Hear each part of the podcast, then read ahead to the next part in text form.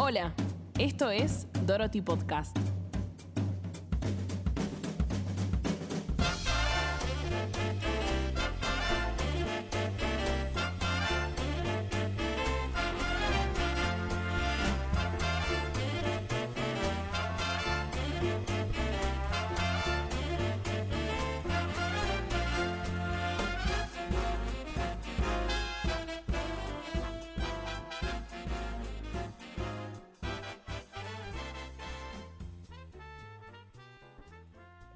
Qué difícil arrancar. No sé cómo arrancar el programa, gente. Pero no sé por qué estoy en una debacle. Quiero que me ayuden un poquito.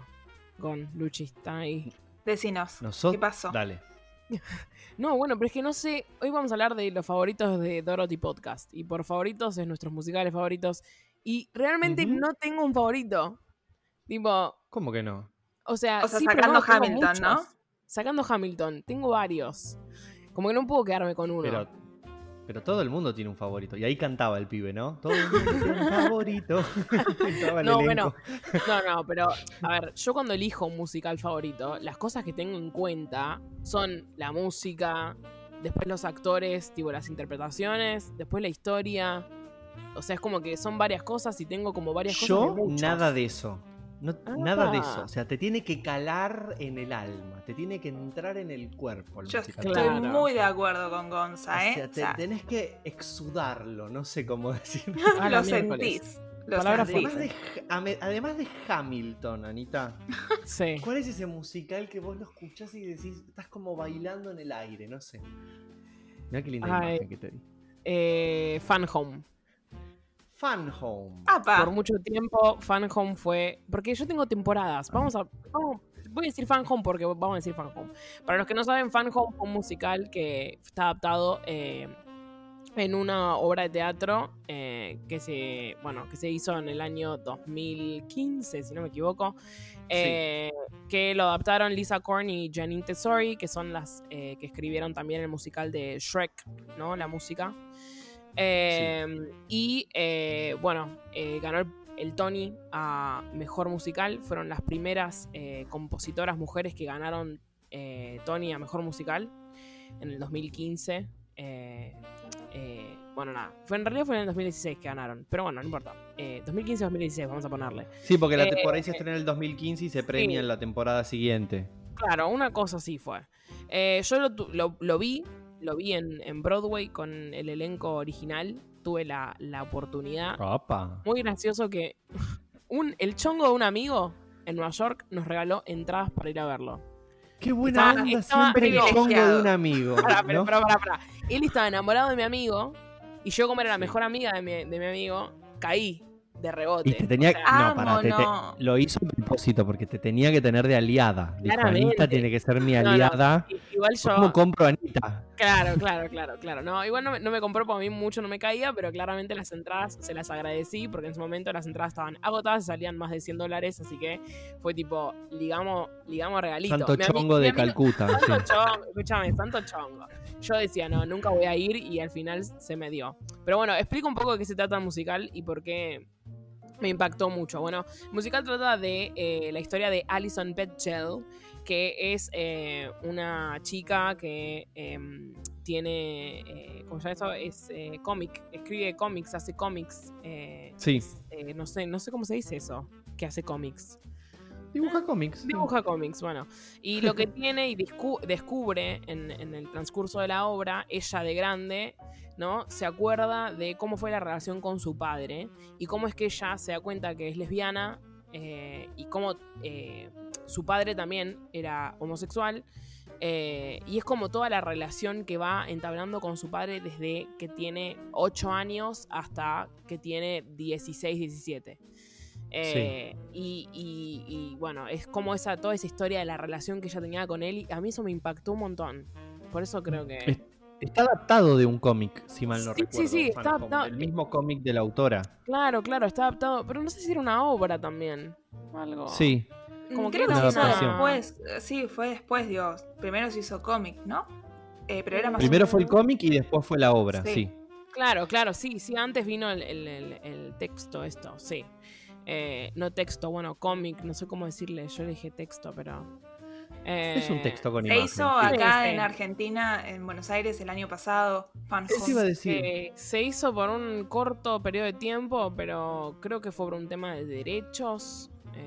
No sé A mí siempre me llamó la atención ese tema porque vi el cartel en la calle Corrientes de Fan Home y dije, qué raro que un musical ganador Yo- del Tony tan importante Sí. llegó así en un formato tan pequeño. Eh, Sí, sí. No, para mí era más por un tema de que no tenía tanto público, eh, pero porque también pasa esto, ¿no? Digamos, es como si nosotros trajéramos Hamilton acá. No es una obra para el estilo de, de cosas que vemos acá en Argentina, Buenos Aires. Sí. Eh, más allá de que sea ganadora de Tony, acá no tendría tanto éxito. Esto obviamente es mi opinión personal, ¿no? Y para mí Sí. con Fan Home pasó un poco eso, en donde yo, si bien amo los musicales y todo, y había escuchado de Fan Home, no sé si era como mi primera opción ir a ver Fan Home. Capaz prefería ir a ver, no sé, La Me Desgracia. parece, que, me parece que Anita quiere ataca- atacar. Sí, sí. Que me ataque. Porque, no, porque sobre todo la temática, ¿no? La temática sobre salir del closet. Es, toda la obra se tra- trata sobre esto. Satra, dije, cualquier cosa. Tenía la, la, Sí, al revés. Entonces, no sé, capaz, a ver, acá el impacto de la comunidad LGBTQ, no sé cómo decirlo, pero me sale en inglés. Eh, siento que es muy fuerte y está muy marcada. Quizá por ese lado, si le hubiesen hecho un poco más de, de publi. Yo creo que vi muy poca publicidad de- del musical. Yo no, no sé Eh, ni cuándo se estrenó, porque vi el cartel, pero nunca se terminaba como de definir si Claro, estaba claro. estrenado o no. Eso, eso, eso. Para mí le faltó como más publicidad por ese lado. Yo creo que si hubiese ido por ese lado un poco más, eh, sabiendo que hay un musical, hay muchos musicales, ¿no? Que representan la comunidad, pero este yo creo que cuando fue en, en Nueva York el estreno marcó un hito muy fuerte. Era como tengo que ir con mi mamá, siendo parte de la comunidad LGBT y eh, Sí. Plus, eh, a ver este musical porque ti- tiene que ver esto. Lo tiene que ver, Claro. tiene que entender la relación o lo que sufrí o lo que viví con mi viejo, mi vieja o un familiar para que me puedan entender, para que puedan entender lo que es. Eh, la historia es como que ella desde muy chica sabe que le gustan las chicas y, y está in- intentando acercarse a su padre, el padre sabiendo que ella es lesbiana, pero nunca terminando de él confesarse y decirle, mira, yo, yo también. Eh, Claro. Como eso para mí, eh, en el Es momento que lo vi, es una historia de familia, sí, exactamente. Em, Sí. y, y fan home es porque ellos tienen una casa funeraria. eh, el padre se, se dedican a eso. Y, y es ella con los chicos, con, con- con sus hermanos, ¿no? Como tratando de ponerle humor a, a- a la casa. Hay un juego ahí de palabras Hay entre un- la muerte y la vida. Funeral fun home. eh, como que. No, es, es realmente hermoso el musical. Eh, es uno de mis favoritos. eh, Para mí una de las tanto. cosas más lindas de Fan Home eh, son los ver a los nenes actuar. Ah, Eso es hermoso, pero bueno, muy lindo. Bueno, ella, la actriz, la que es la, la más pequeña, que ahora no me sale. Eh, ella grande era Beth Malone. eh, estaba también Judy Kuhn, que hacía de, de la madre. Pero no me acuerdo el nombre de ella, que hacía de. eh, bueno, de. De Allison. De Allison pequeña, en este momento no me acuerdo. Sidney Ese- Lucas. Sí, exactamente, muchas gracias. Eh, que estuvo nominada a- al Tony eh, para, para mejor actriz, no lo ganó, eh, pero, pero bueno, nada, fue, fue, era una de las más chicas nominadas.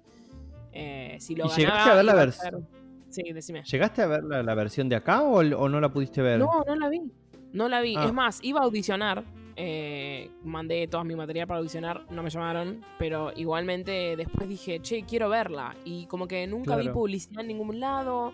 No entendía. Cuando dije quiero ir, después no, no encontré nunca más nada. Y después conocí a una persona que estuvo en el elenco. Y me dijo como que no, que fue poco tiempo. eh, que Sí, hubo un no sé, problema de hubo- producción no hubo ahí. mucha publicidad, eh, no sé, como que iban a volver y después al final no, y así fue medio un enredo. Claro. Así que- Yo sé qué pasó, pero no me parece un tema capaz para... Uy, Hablar Luchi sabe, ahora. pero no lo va a decir. No, no, no, Es mejor que- no. Ay, No, es que mi mejor amiga Emiliana y Pasco estaba dentro de la producción, entonces nada, obviamente eh, hablábamos bastante de esto y yo como que no me acuerdo cuándo estrenó, pero claramente yo la fui a ver y todo y sabía cuándo, cuando Eh, Tenemos estrenó. que hablar con Emi porque con Luchi la conocemos a Emi, es nuestra Sí. compañera del Mundial de Escritura. Exactamente. La estuvimos le- apa, apa. leyendo por muchas semanas. Próximo No. episodio, invitada a contar los secretos del musical. De de No, eh, igual, eh, más allá de un tema de derechos o no, creo que no era un tema de derechos, sino que en serio, digo, de hecho yo fui a una función y estaba a mitad de sala.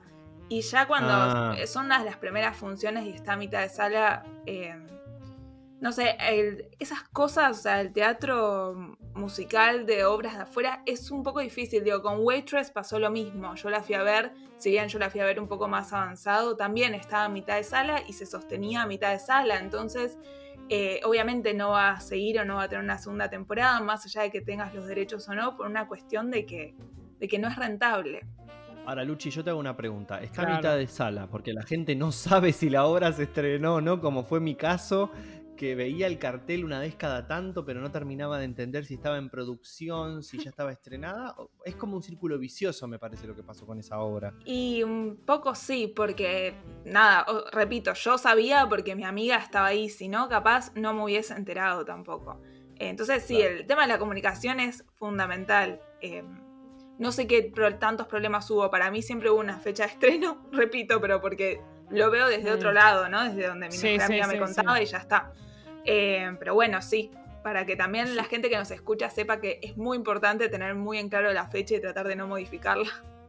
Claro. Sí, sí, Es una sí. lástima porque yo creo que hubiese funcionado. Sí, Las historias de familia y con dramas atrás. Bueno, acá casi normales fue muy exitoso. Funcionó un montón, sí, sí, sí. Eh. Por ahí podría haber funcionado, pero lo importante es que es el musical favorito de Anita, uno de los, Uno de los, uno de los uno favoritos. de los favoritos de Dorothy Podcast, podemos decir que es Fan Home. Sí, sí, sí. Sobre todo la música.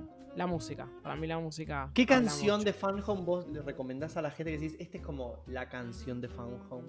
Eh, Ring of Keys. Se llama. Ring of Keys. Como anillos de, de llaves. Ring Que está interpretada por Sidney Lucas. Y, y es cuando ella se da por primera vez cuenta, mira a una chica y, y quiere ser como ella y no sabe explicar eh, qué es lo que le pasa. Es, es muy impresionante. Que también es la canción que la nomina ella eh, por su interpretación. Exactamente. Así que recomendadísimo. Recomendadísimo entonces para nuestra audiencia. eh, y vos, Gon, Home. contanos, Gon, un poquito de el tu mío- música favorita. Ah, bueno, tiene que ver con lo funerario el mío, ¿eh? Porque yo bueno, Yo te había contado, las- les había contado en el, en el primer episodio de, de este podcast, que era La novicia rebelde, pero en realidad también mi, el mío teatral tenés un es ahí. Que- ¿Cómo? que tenés un amante. dupla. No. Sí. No, sí, no, para mí no es un amante porque como uno vino por el lado del cine y uno vino por el lado del teatro y este vino por el lado del teatro. Así que. Drácula, sin dudas, el gran musical argentino de Cibrián y Mahler. Para la gente que no lo sabe, no, para, no. Yo digo el gran musical argentino y se me ríen. Es que, es que bueno, igual, yo- a ver, a ver, a ver, yo no puedo decir absolutamente ver, nada porque, porque yo no lo Ataquen. yo no lo vi. Yo no le puedo decir Ay, nada porque yo no lo vi. Y, y me pueden putear y me pueden decir lo que quieran porque, porque no lo vi y lo voy a ver. Te prometo que lo voy a ver. eh, y después te voy a traer mi reseña personal, a, a mi opinión. Pero bueno, No contanos, contanos- contame por respecto, qué, No tengo nada. por qué te gusta Drácula. ¿Sabes por qué? Mira, mi mamá, que es la fan número uno de Drácula en realidad, un día estábamos en el teatro y me dijo, cuando yo estoy acá no quiero que el tiempo pase. Ay, qué lindo. Y a mí Muy- me pasa frase. exactamente lo mismo porque es como hereditario, es como, viste, congénito el problema con Drácula. Yo estoy metido en el teatro y me olvido de la existencia, no sé cómo decirte. Por eso te decía, les decía antes de, de esto de, de este musical que, que te corre por las venas, no sé. Claro, te camina. Creo que nos pasa, nos, nos pasó a muchos porque fue bastante exitoso desde su comienzo en, en 1991. Para la gente que no lo sabe, es de los musicales modernos argentinos fue un antes y un después. Es más, yo como fan me permito decir que no hubo otro que generara lo que generó Drácula. Igual sea, eso es cierto. Eh, a mí me parece, mi impresión de Drácula es que ya ya está. ¿Entendés? Como, bueno, soltemos. Tipo, fue muy bueno en su momento y, y estuvo muy bien. ¿Cómo me vas a decir Luchi Lippi soltemos? Vas a Nueva York, 40 años el fantasma de la ópera ahí. Vas a lo- Londres, Los Miserables, 150 años en escena y a mí me dicen que tengo que aflojar con Drácula. No, bueno, no pero a ver, a ver, a ver, a ver, hay una realidad. Que, que el despliegue, yo me imagino que tenga mucho despliegue en el escenario este musical. ¿Sí o no? Eh, tenía mucho Park. Bueno, sí, Drácula estrenó en el Luna Park, pero contrario a lo que parece, no es que tenía un gran despliegue. Eh, Muchas estructuras de hierro se manejaban, escaleras y ese tipo de cosas. Después sí, unos vestuarios infernales, sobre todo para la escena del baile y qué sé yo. Pero era una producción grande adaptada a lo que fue hacer un musical en 1991, hiperinflación, etcétera, etcétera. Sí, sí, sí, sí, sí. Bueno, eh, vos decís, los grandes clásicos en otros lugares perduran, ¿no? Cuando cerró Lemis en el 2000, si no me equivoco, fue 2015, 2016. Yo estaba en Nueva York cuando, cuando cerraron y nada más se, se está haciendo el tour, el National Tour, que es que van por todo Estados Unidos con, con el musical. Y Sí. hace mucho que estaba, o sea, ya era, no sé cuánto, 25 años. El fantasma sigue todavía. Fantasma sigue. Eh, fan- yo como que acá no sé si eso. eh, ¿Vos decís que eso funciona, Luchi, en cuanto a la producción? Eh, es que tener un para mí- musical como Drácula. Emblemático, emblemático, ¿no? Es que, país. o sea, para mí acá, sí, digamos, Drácula, de hecho, es- creo que no hay persona acá, bueno, sí, obviamente debe haber, ¿no? Pero que es muy conocido Drácula, mis papás lo conocen, que... Acá son- hay una persona que no lo vio, está en este podcast. Pero pará, pero que lo, que lo haya visto no, no implica que no lo conozca, digo, si Drácula... Ah, eso sabe que seguro, es claro. Animaler. Conozco, conozco y sé quiénes son y sé, y sé, y, y sé los otros musicales también que han hecho, pero no, no lo vi. No lo vi Eso, que lo conozcan, digamos, porque capaz también la gente de, no sé, de Nueva York, capaz no fue a ver eh, El Fantasma de la Ópera. O sea, eso también existe, ¿no? Gente que no va a ver capaz los clásicos. Yo creo que hay una Eh, diferencia. Es que en Nueva York. Sí, no, podemos, no pará, podemos en- comparar. No podemos comparar. No, no, No, es que no podemos comparar igual. Hay Es muy turismo. Sí, Claro, que es- el tema es que es eso, es eso. Eh, eh, tendríamos que imponer una cultura eh, y, y fomentar más el teatro autóctono, más de lo que está haciendo ahora, que yo creo que eh, en estos años cambió mucho también eh, todo lo que es eh, realzar un poco más el teatro, ¿no?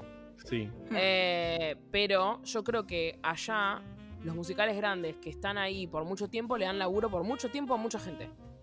Claro. Bueno, pero eso Como es a que lo que siguen y no cierran, ¿no? Imagínate que acá un musical que sigue años, años, años y años y no cierra. No, es que en general eso acá no pasa nunca No con funciona, ningún no musical. y funciona. para mí viene de la mano de cosas que hablamos capítulos anteriores, de que no tenemos una industria de teatro musical. Mismo, digo, Once, que estuvo el año pasado acá en Buenos Aires, fue un éxito y no renovaron. Porque Qué lindo no musical. funciona. O sea, no, no tenemos. Digo, creo que funcionó con Drácula y con. Ay, se me fue. eh, Next to Normal, casi normales. Sí, con Eh, casi que fueron los únicos que estuvieron bastante tiempo, Bueno. pero también estaban tres meses, se iban, después volvían. Porque hay también una estrategia de marketing ahí. Yo te digo, última función. Entonces todo el mundo va a ir a ver esa última función. Sí. Y después, en tres meses, vuelvo y todo el mundo que, como les recomendaron que la vayan a ver, van a ir a verla y así sucesivamente. Pero Claro, claro. no pasa mucho que una obra se sostenga durante mucho tiempo, voy a decir de nuevo, en el tiempo.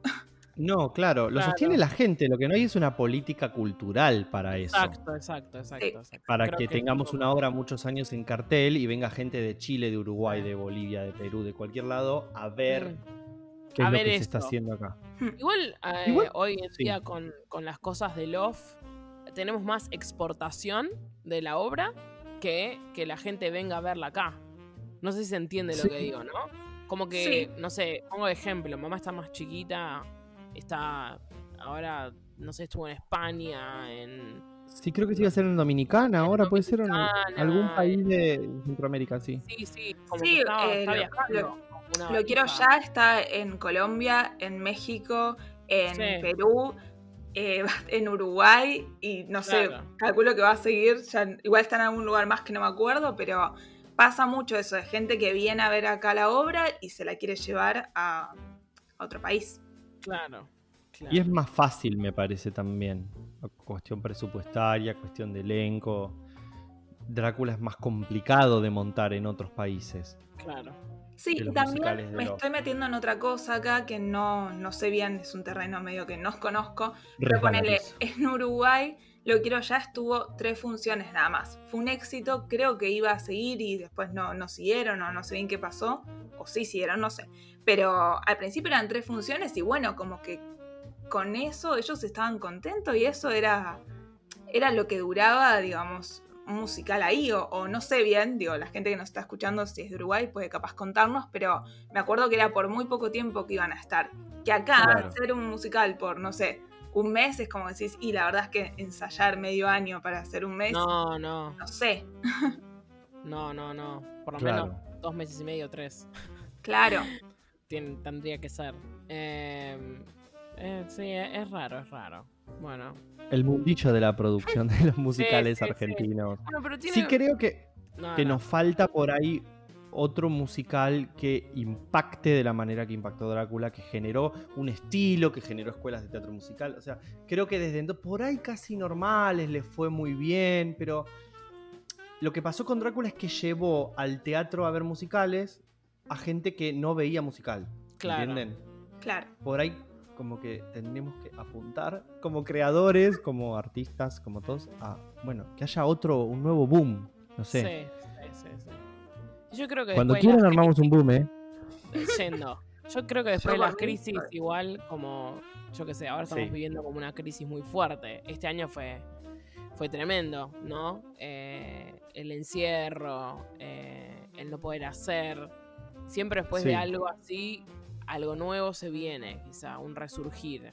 ¿Quién sabe? Vos, sab- vos sabés que para el- en el mundo del musical eso es, es- es la base, porque el musical se potenció después de las crisis del año 29 Sí, sí, en sí, Nueva sí, York. exactamente. Esta cosa de historias amenas, felices. Después del 2001 aparecieron una serie de musicales eh, también con mucho baile, con mucho color, con mucha alegría para levantar el espíritu de la gente. Y creo que eso me da el pie para preguntarle a Luchi. Luchi, contanos ya. Eh, ¿Cuál es yo voy a musical? decir, además de Los Miserables, obviamente que lo amo, eh, Hairspray. Que para mí es medio polémico, porque creo que si lo veo hoy, no lo considero uno de los musicales que más me gustan. Ay, para, yo te lo voy a defender, dale. No, lo amo, lo amo a muerte, porque para mí eh, significa como mi niñez, como- sí, mi niñez. Eh, pero no sé, no sé si... Creo que es como de otra Luciana, me gusta decir, es de otra Luchi, A ver, pero- de años más chica.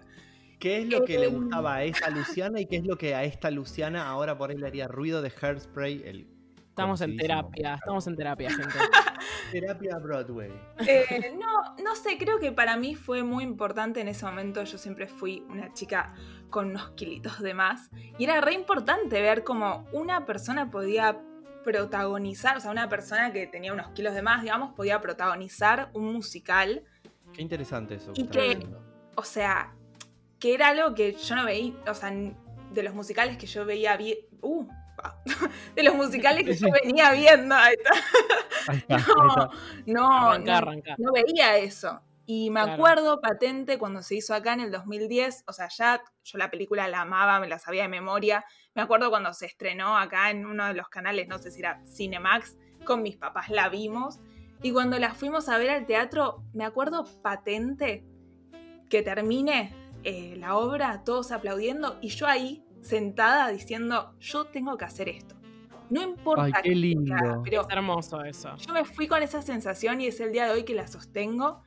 Y, y nada, para mí por eso significa un montón eh, Hairspray en mi vida. Creo que también la vi tanto y la escuché tanto que un toque me cansó. Como que ya es tipo, elijo, o sea, si me decís de verla, te digo, y bueno, sí, porque la amo y me sé todas las canciones, pero ah, no sé, veamos Hamilton.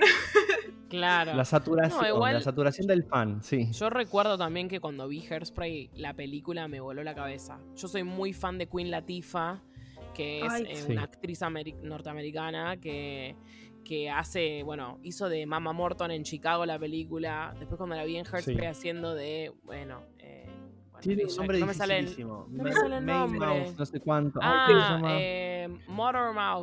Eh. Me- Sí, Sí, pero no me acuerdo el nombre de pila.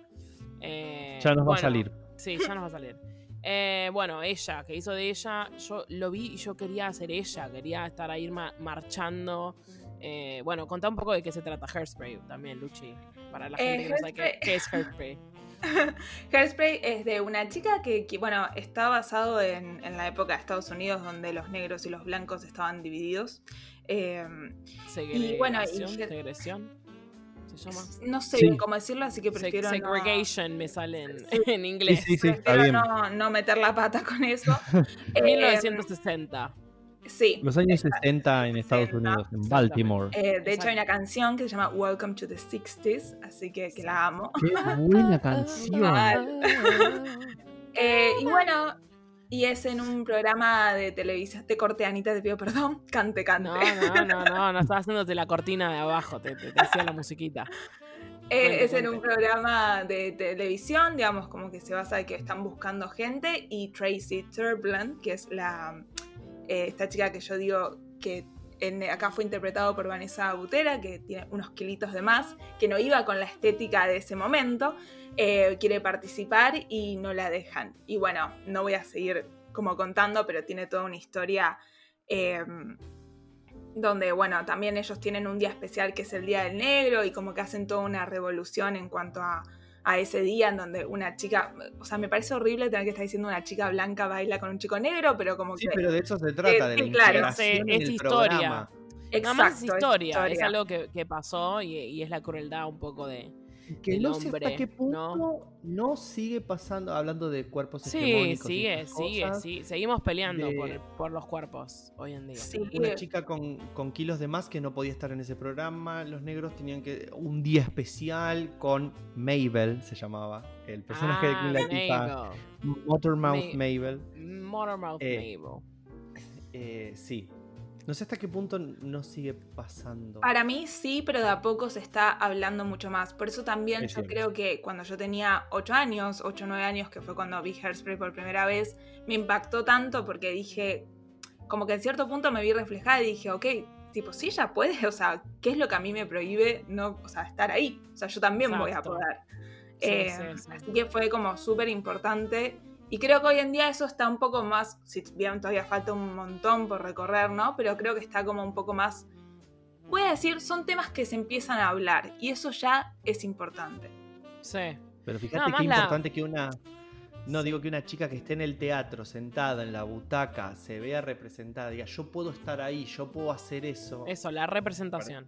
Es muy Eso me parece que habla un montón de lo que el teatro genera en la gente. Sí. Y sin ir sí, más lejos, o sea, yo recomiendo que escuchen a Vanessa Butera en Spotify, que es una de las mejores cantantes para mí que tenemos acá en Argentina, y ella interpretaba a Tracy y la rompió completamente. Yo la amo desde que tengo 10 años, sigo siendo fan hoy a mis 22. Muy bien. Sí, genial, Vanessa. Bueno. Vanessa Hutchins. Ah, se iba. No entendía nada.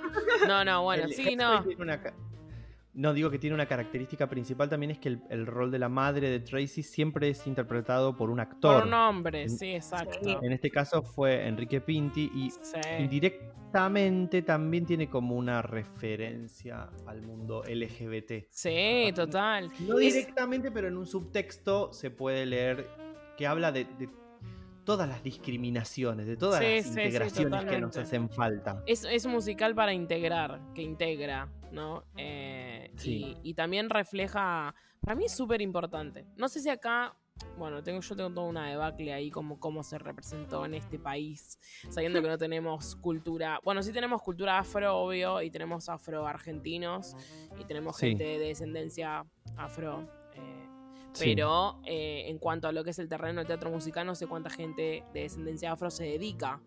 Y hubo un tema ahí con, con pintura, Actores pintados para actores pintados para representar representar... eh, un color de piel. sí. Exacto, y no, y- o sea, sé, sé que estamos hablando de una parte de historia que a nosotros no nos representa, porque si bien nosotros acá en el país tenemos diferentes discriminaciones, obviamente que la discriminación corporal o de cuerpo, eh, de diferentes cuerpos, es algo que, que existe acá y en todos lados. Eh, Pero el tema, lados. el color de piel también, sí, pero no de justamente lo que habla el musical, que habla de esta pelea eh, que hay entre los afroamericanos y los blancos en Estados Unidos Sí. en una época muy controversial. Sí. Eh, Claro, ¿cómo representarlo acá si no tenemos eso, actores eso, con esos eso. physique du rol? ese O cómo es hacer el Rey León acá, que también es una obra que tiene Sí. No, actores. don't get me started, bitch. Tipo, Es un tema para hablar ese. e- es un porque- tema, es un tema. Yo Sin te- Sí. no sé. No, no, no quiero decir mucho porque no, no, no, no sé. No sé. Sí, sí, es un tema de que. Porque tampoco está bueno que nos perdamos de producir en el país una obra como El Rey León, por Sí. ejemplo. Pero si de repente, y lo digo con todo el respeto porque me parece un genio, pero Mufasa va a ser Fernando Dente. Sí. Es, que, ¿sabes qué Bueno. pasa? Son, son cosas como eh, The Color Te lo Purple. amamos a Fer, ¿eh? Si estás escuchando No, esto, Fer, no Fer, te amamos. Sabemos que hacer todos los ejemplo, roles o que Vale vengan. Packer o quien sea, no importa. Claro. Me parece que No, bueno, pero es esto de la representación. Luchi lo dijo muy bien. O sea, Luchi se Sí. veía reflejada en Tracy por las cosas que ella en su momento sentía que la representaban o que ella se sentía no, que no encajaba capaz en algún lugar y vio a esa persona ahí y dijo, che, yo puedo Qué hacer lindo esto. Qué hermoso. E- Es, realmente hermoso cuando pasa eso. Es Pero digo. Una persona, generalmente el tema de la representación, no es porque se busca la diversidad. Y acá no sé cuánta diversidad en cuanto, yo hablo de color de piel, ¿no? Y de descendencia Sí. afro, hay en la gente a la que se dedica a este medio. No sé cuánta gente hay. Eh, Yo siento que esto es un tema para que hablemos en otro capítulo y que hablemos concretamente de esto. sí, Sí. obvio. cast- Bueno, de casting, de casting, podemos me hablar. encanta. Eh, Uh, es- más es- que las audiciones, ya de- de- del, del casting de los Del actores. casting. ¿no? Sí, sí. Bueno, gente, a, a todo esto se nos agotó el tiempo. Estamos border. Uh, Así que no me digas. dejemos este tema acá. Eh, ya hablaremos más de, de favoritos de Dorothy, de Dorothy Podcast. Me encanta. Eh, así que bueno, nos vemos en el próximo. Y si vos estás escuchando ahí, acordate de seguirnos en nuestras redes, en, en donde, Luchi. En arroba Dorothy Podcast por Instagram. Ah, ¿cómo lo dices? ¿Cómo es que grita? Luchi grita. Tiene un gritito, Luchi, para los que no lo saben. ¿Cuál es el grito? Ter- Terminemos con tu gritito, Luchi. A ver, hazte un gritito y terminamos. Nos vemos la próxima. Hasta luego. No, Toto, no estamos más en Kansas. Estamos escuchando Dorothy Podcast. Es así, llegó tu podcast favorito de teatro musical. Si quieres enterarte sobre nuestras novedades, seguinos en nuestro Instagram, arroba Dorothy Podcast. Te esperamos.